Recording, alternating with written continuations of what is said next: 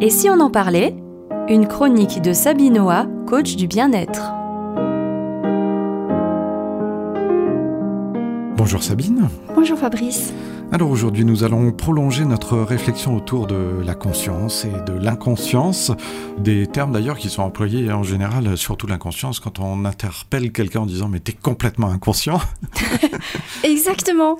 Exactement, oui. Et, pourtant, être inconscient, euh, effectivement, ça comporte de bons côtés, comme on l'a vu la dernière fois, eh mais aussi, effectivement, des côtés qui euh, seraient peut-être à corriger avec la conscience. Exactement. Et c'est pour ça qu'on a choisi un joli titre, La réconciliation. Entre la conscience et l'inconscience, oui. c'est comme un pont. On va mettre un pont entre notre conscience et notre inconscient. Beaucoup de personnes que je rencontre au cabinet euh, refusent d'aller fouiller dans leur inconscient parce qu'ils en ont peur. justement, je vous parlais dans la dernière émission que c'était un pays étranger. Et oui, dans ce pays étranger, bah, il y a des volcans, il y a des trous, il y a aussi des très belles montagnes. On peut autant se reposer comme on peut être autant victime de d'hallucinations. Hmm. Sans parler de schizophrénie, mais voilà, on, peut si, voilà des mirages, on peut s'illusionner, on peut avoir des fantasmes. Donc c'est vraiment un pays euh, de fées et de démons, de monstres.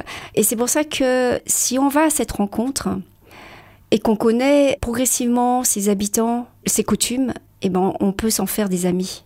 Et on arrêterait beaucoup de se battre dans ce monde si chacun d'entre nous, on avait une académie de l'inconscient.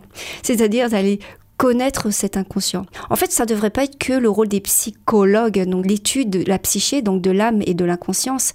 Ça devrait être dans le programme de tous, de tous finalement, et pas réservé à une euh, entre parenthèses une élite. Mhm.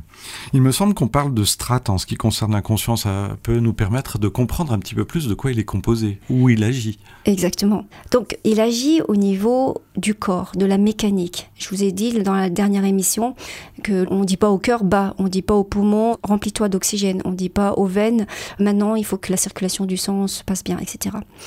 Donc on est côté pilote automatique, automatisme organique. Et de la même manière qu'au niveau physiologique, il y a une deuxième strate qui s'appelle la strate des sentiments et des émotions.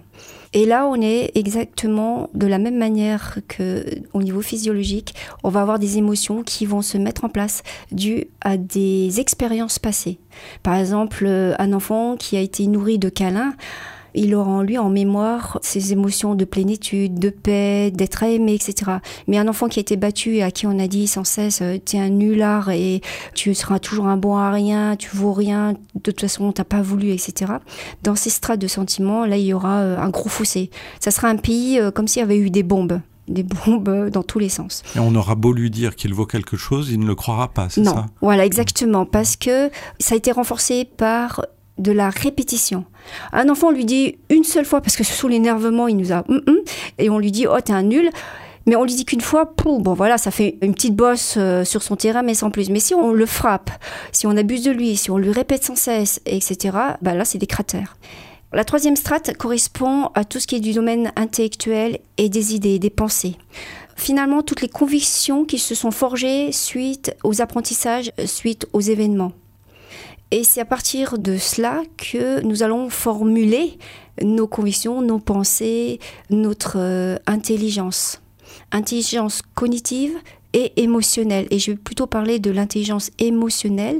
Si on a un terrain, on va dire comme on a dit tout à l'heure, euh, rempli de cratères, d'impacts de bombes, on aura parfois un quotient émotionnel euh, très très fort. Il y aura une très grande sensibilité. Souvent, on va reprocher à ces gens-là, oh, bah, tu es susceptible. Oui, mais il y a un autre paysage qui est derrière. Il y a le paysage de la strate numéro 2 où il y a eu euh, les impulsions qui ont été contrariées, qui n'ont pas été respectées. Moi, ce qui m'étonne dans ces différentes strates, c'est que j'ai le sentiment, enfin c'est un a priori, hein, que l'intellect, c'est de l'ordre du conscient. Or, vous dites là que c'est une part d'inconscient. Oui. Pourquoi? Il y a une part consciente dans l'intellect, mais il y a aussi une part inconsciente. C'est-à-dire que, par exemple, on vit dans un pays qui ont des lois euh, très spécifiques. Par exemple, on va parler du Vietnam dont je suis originaire. Dans ce pays-là, on n'embrasse pas les gens, on les renifle. Donc euh, la personne se fait renifler, ça veut dire euh, bah tu sens bon et ça se fait entre gens de la famille mais pas entre amis. Oui, ça peut être surprenant ça. voilà. Donc notre intelligence émotionnelle reçoit que quand euh, tu es reniflé, voilà. Mais si tu fais ça en France, par réflexe, eh ben, ça va pas être vu de la même manière. Il y aura peut-être du rejet ou une prise de fou rire. Et c'est pour ça que je vous dis qu'il y a une part euh, intellectuelle qui est inconscient parce que c'est une information qu'on a reçue dans notre champ cognitif en disant ben, pour dire bonjour, on se renifle. Mhm. Et vous voyez bien que en allant dans un autre pays, ben, il y aura une autre connaissance. Par exemple, les Inuits, ça va être euh, le bout du nez, on va se frotter le bout du nez. Nous, c'est la poignée de main ou le bisou, voilà. Dans d'autres pays, on n'aura pas le droit de se toucher. Vous voyez, donc au fur et à mesure des connaissances, on va s'enrichir notre intellect. Et s'apercevoir qu'il y a différents modes de fonctionnement. Exactement. Et là, on va prendre conscience que notre mode de fonctionnement n'est pas universel.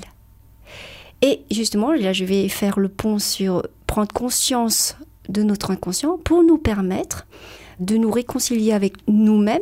Souvent, soit on entend la réflexion, bah t'es fou, euh, pourquoi tu réagis comme ça ou se le dire à nous-mêmes, ah mais t'es folle, comment ça se fait que encore euh, par rapport à cette euh, situation, ton comportement il a été violent ou il a été dans la fuite.